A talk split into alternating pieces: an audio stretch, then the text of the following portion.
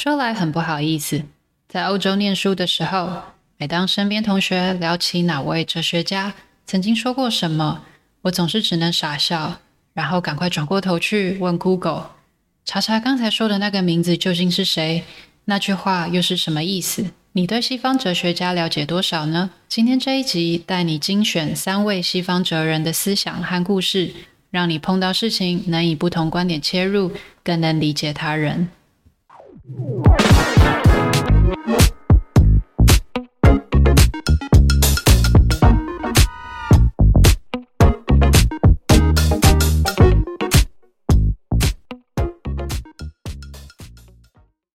迎来到中途笔记，这是一个关于阅读笔记还有语言障碍的 podcast。我是中中，每个礼拜三你会听到一本新的书，带给你一些点子和灵感。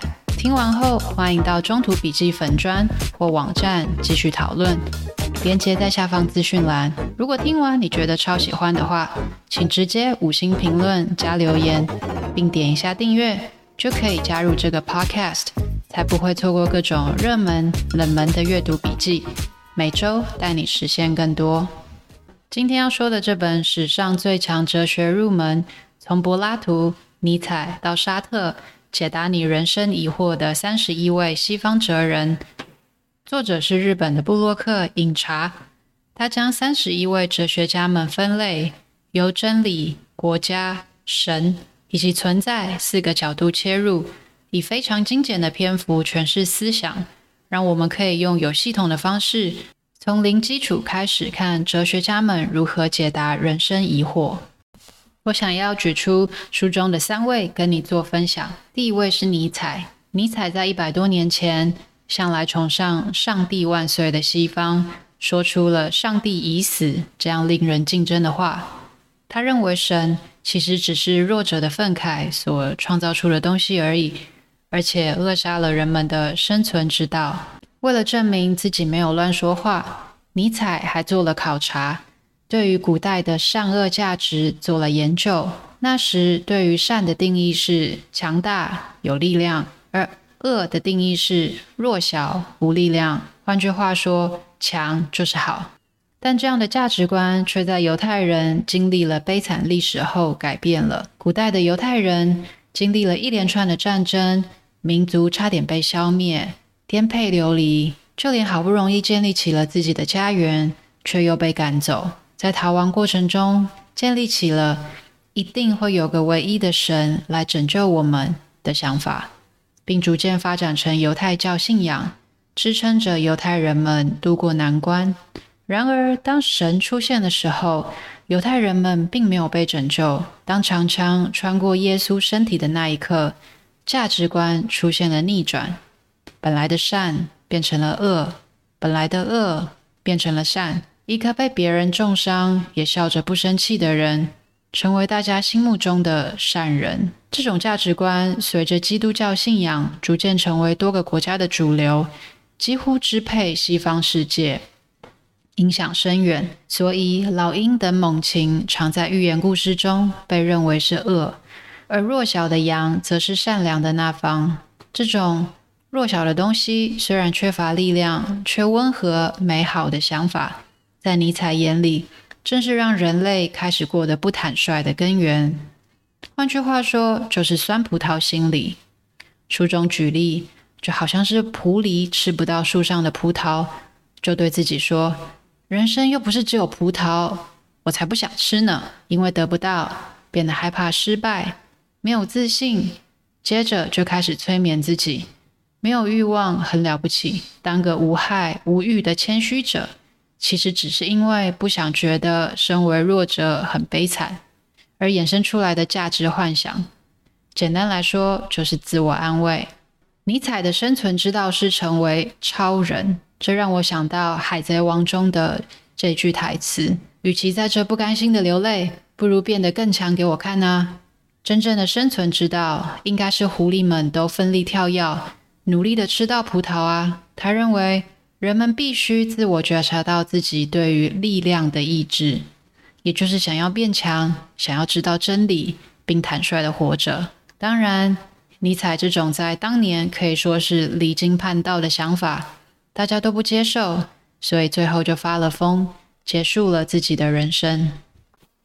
第二位哲学家是沙特，存在先于本质，是法国哲学家沙特著名的一句话，意思是说，世界上的万物都是本质先于存在，所有的行为都是可以被预期的，譬如狮子会追捕猎物，书被拿来阅读，只有人类出现在世界上的时候，并没有被设定要来做什么。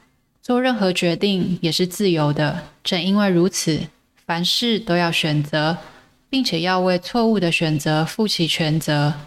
沙特以“人类遭处自由之刑”来形容。至于要如何面对这个世界呢？饮茶对于沙特的想法诠释是积极的，认为正是如此。与其无所事事的过下去，不如背负着可能会犯错的风险，选择某种方式过活。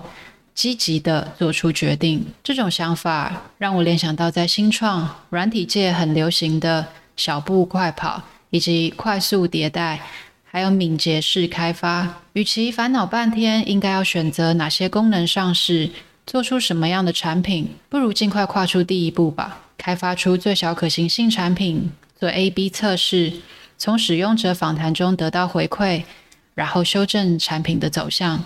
既然不知道或者没有被设定生来要做什么，那就尽快踏上寻找的道路吧。想不到这些与传产相比，看似时尚新潮的观念，其实早在还没有网络的时代，就已经被哲学家沙特所提出。回归到人生，就是独立思考，自己决定要成为什么样的人，进而成为自己。第三位哲学家是亚当·史密斯。在提倡主权在民的卢梭催生法国大革命后，今日大多数的国家已经进入民主主义，于是人们开始讨论，究竟应该怎么做才能让人民过着经济不虞匮乏、生活自由的日子？在亚当·史密斯提出利己心理前，多数人对于利己心理的看法是负面的。圣经里写着。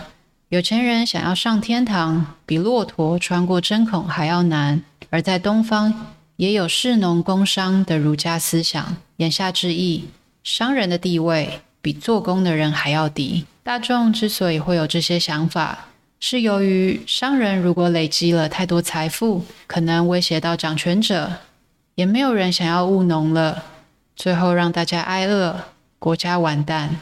亚当·史密斯却认为。正是人类这种想要赚更多钱的欲望，会带领国家走向富强。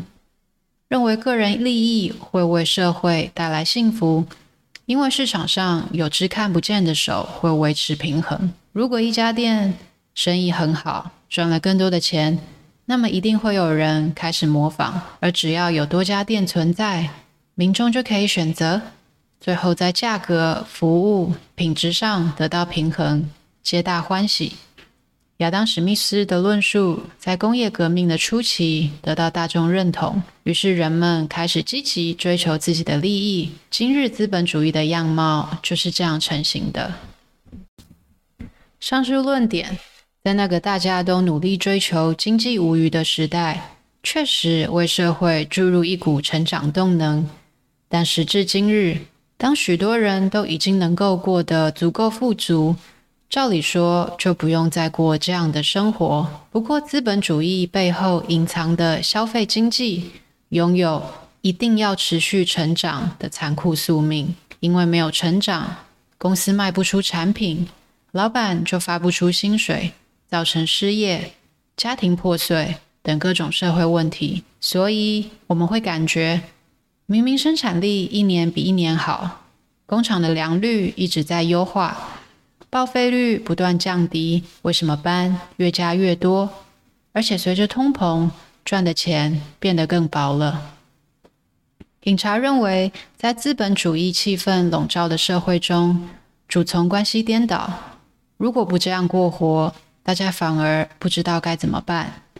这也是为什么大众会认为，如果一个人游手好闲、不务正业，那就是负面的。所以尼特族隐居山林的人就出现了，开始有一群人只愿意打工，认为钱只要足够活下去就好。饮茶认为这不是这些人的问题，而是在这个资本主义成长达到饱和状态后，已经找不到工作的价值，也是这个时代应该重新审视工作意义的机会。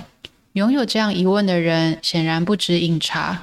在我很喜欢的另一本书《够了》中，指数型基金之父 John Bogle 也指出，现今的金融产业已经为了赚钱而提供服务，但是这些服务并没有为社会带来相等价值。在《一人公司》这本书中，Paul Jarvis 更进一步的质疑成长，认为我们拥有的已经够多。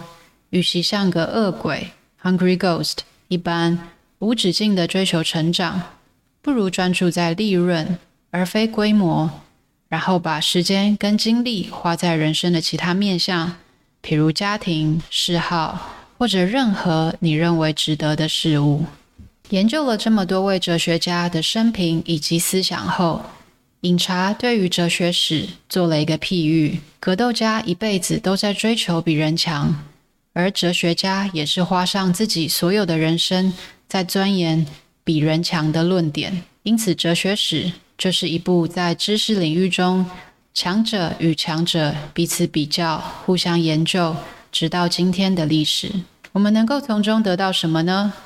我认为，就像学习历史一样，是为了知古见今，培养思辨的能力。当人生中碰到选择障碍或者挑战时，能够以不同的观点切入，转换不同的视角。瑞士语言学之父索绪尔认为，语言是区别的系统，就好像一样是姐妹。在中文中有姐姐和妹妹两个不一样的词，但是在英文 sister 却泛指姐与妹，或者在中文里面狼跟狗是两个字，在法文中都是 shn。能够理解在不同文化环境中生长，会建立起不同的价值基础，也就是要区辨什么东西之后，能够帮助我们更能理解他人，进而更知道如何与这个世界相处。Hello，希望今天这一集有帮助到你。如果想要阅读文字版，连接放在说明栏，请追踪中途笔记，我会持续与你分享。那我们下次再见。